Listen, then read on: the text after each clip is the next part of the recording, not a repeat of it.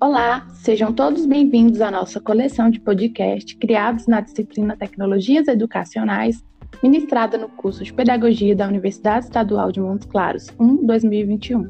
Meu nome é Isabela, sou acadêmica do curso de Pedagogia da Unimontes e começa agora o programa Educação Sem Fronteiras.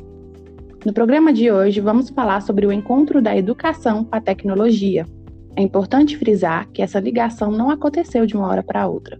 O processo de ensino e aprendizagem utiliza das tecnologias desde 1450, quando o educador alfabetizava as crianças por meio de textos religiosos, usando uma chapa de madeira que continha letras e figuras impressas. Com o passar do tempo, a evolução propiciou a criação de novas tecnologias atreladas ao processo educativo. Para discutirmos sobre isso, selecionamos acadêmicas do sétimo período do curso de Pedagogia da Unimontes para contar um pouco sobre as experiências vivenciadas no estágio em tempos de pandemia. Sejam bem-vindas Alessandra, Lara e Tawane. Começaremos com Lara. O que você entende, Lara, sobre tecnologia na educação? Olá, pessoal. Obrigada pelo convite.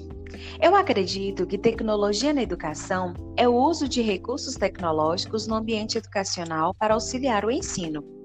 É a utilização da tecnologia a favor da educação, favorecendo o aprendizado do aluno pois transforma o ambiente educacional em algo mais dinâmico e interativo.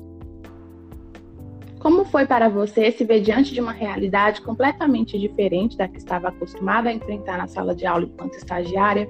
Considera que essa situação atípica trouxe prejuízos para o seu processo de ensino-aprendizagem na academia? Para mim, foi um momento bastante atípico, cheio de medos, dúvidas, incertezas, mas também de um aprendizado diferente. Acredito que trouxe prejuízos sim e também benefícios, pois, como foi algo muito repentino essa pandemia, acabou que fomos inseridos em uma sala de aula virtual em que todos estavam aprendendo, até os professores. Mas também foi um momento de benefício, pois aprendemos a lidar com uma situação bastante diferente, trazendo-nos conhecimentos únicos. Prosseguimos com a Alessandra.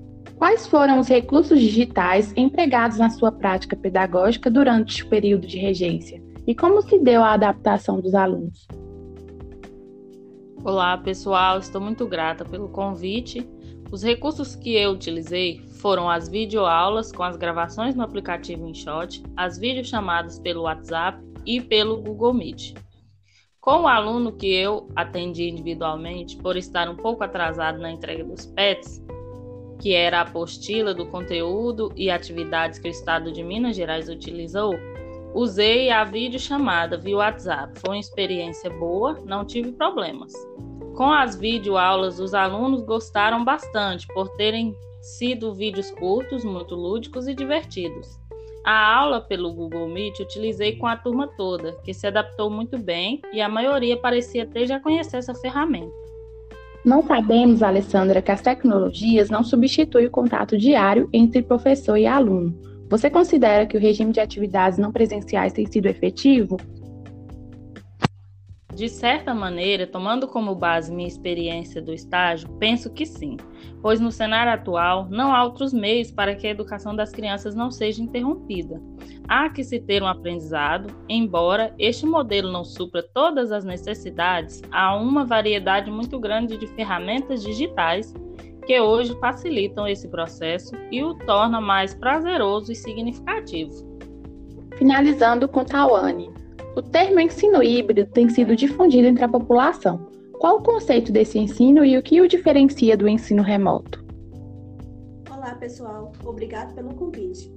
Sobre o ensino híbrido, é uma metodologia contemporânea que combina o ensino presencial e remoto, permitindo que o aluno estude sozinho, online ou em sala de aula, um complementando o outro.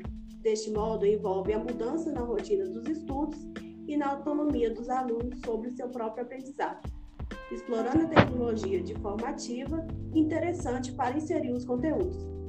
A diferença entre esses dois ensinos é que o ensino híbrido, o aluno tem a liberdade de escolher como e quando estudar, algo que não acontece no ensino remoto, pois as aulas acontecem em tempo real. Os professores e alunos realizam atividades ao mesmo tempo em que acontece a aula presencial. Então, com a colaboração das acadêmicas, é possível compreender que a tecnologia educacional é algo importante, principalmente com a nova realidade, que é a pandemia que estamos vivenciando, e que a tecnologia foi e está sendo uma grande aliada para a continuação dos estudos de forma remota. Obrigada, meninas, pela participação de vocês. Esse foi o Educação Sem Fronteiras de hoje. Esperamos ter colaborado para a construção de saberes de vocês e até a próxima. Educação Sem Fronteiras, uma iniciativa da disciplina de Tecnologias Educacionais do curso de Pedagogia da Unimontes.